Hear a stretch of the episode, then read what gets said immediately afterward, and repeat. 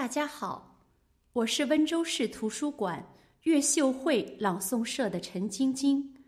今天我要朗诵的是台湾女作家林海音的作品《窃读记》。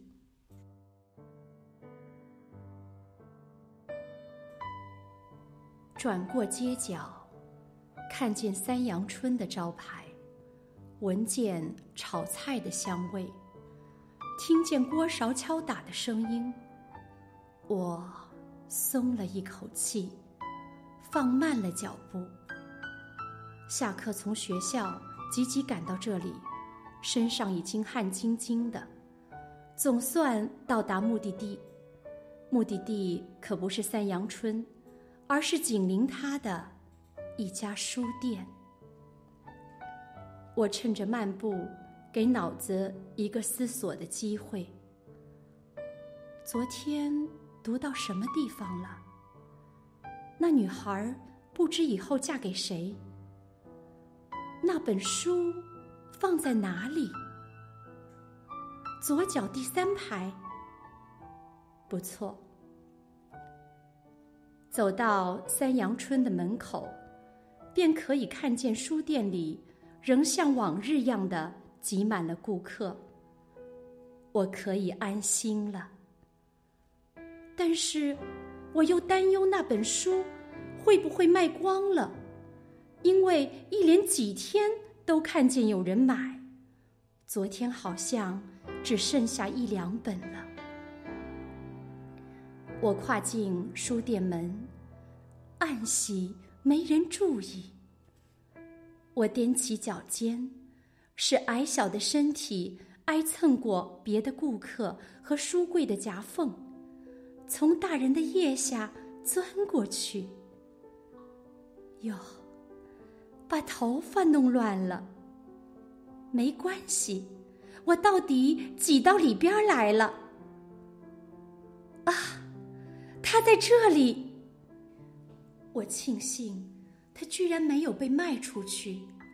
仍四平八稳的躺在书架上，专候我的光临。我多么高兴，又多么渴望的伸手去拿。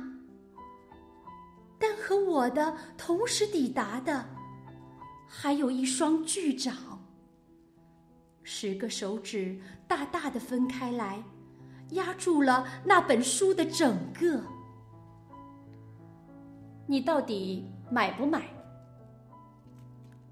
声音不算小，惊动了其他顾客。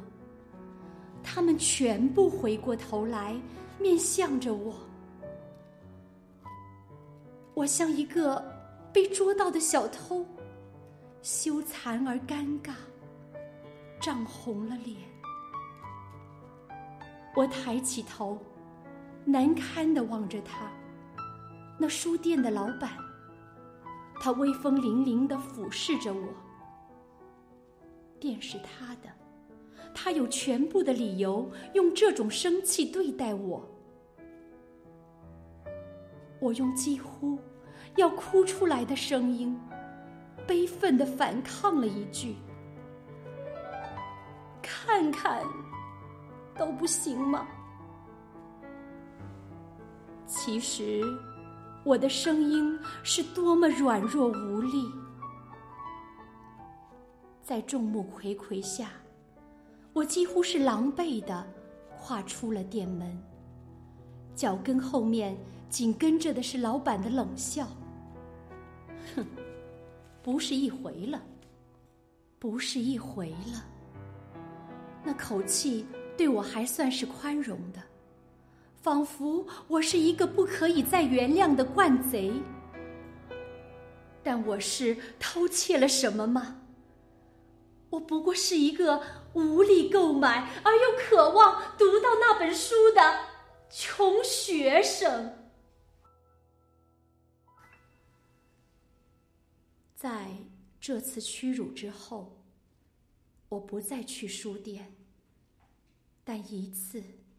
两次，我下意识的走向那熟悉的街。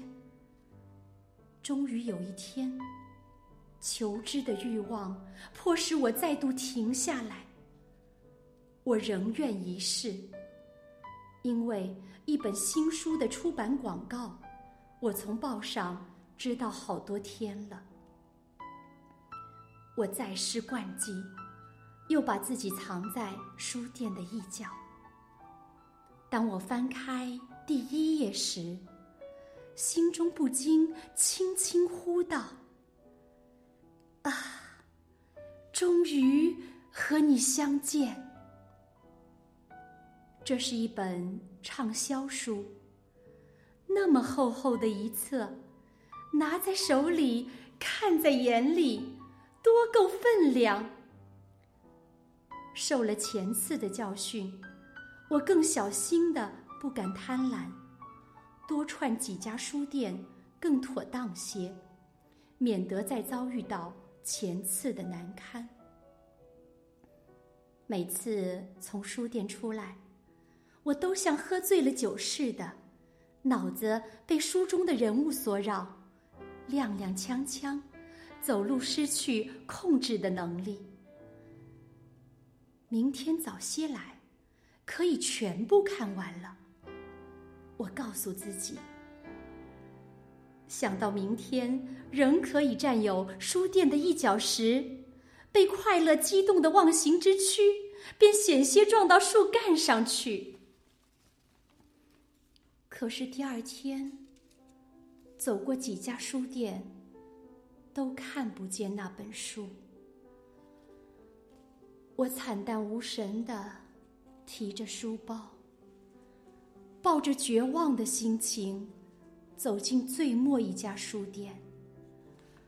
昨天在这里看书时，已经剩下最后一册了。可不是。看见书架上那本书的位置换了另外的书，心整个沉下。正在这时，一个耳朵架着铅笔的店员走过来了，看那样子是来招呼我的。我多么怕受人招待，我慌忙把眼睛送上了书架，装作没看见。但是，一本书触着我的胳膊，轻轻的送到我的面前。请看吧，我多留了一天没有卖。啊！我接过书，害羞的不知应当如何对他表示我的感激。他却若无其事的走开了。被冲动的情感，使我的眼光久久不能集中在书本上。当书店的日光灯忽地亮了起来，我才觉出站在这里读了两个钟点了。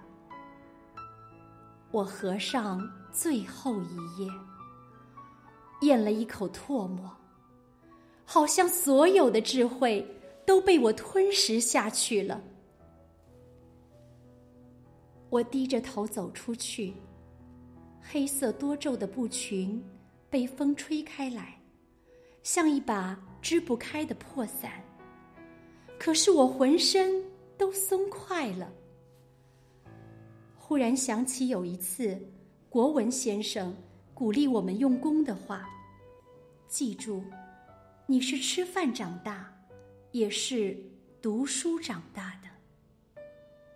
但是今天，我发现这句话还不够用，他应当这么说：记住，你是吃饭长大，读书长大，也是在爱里长大的。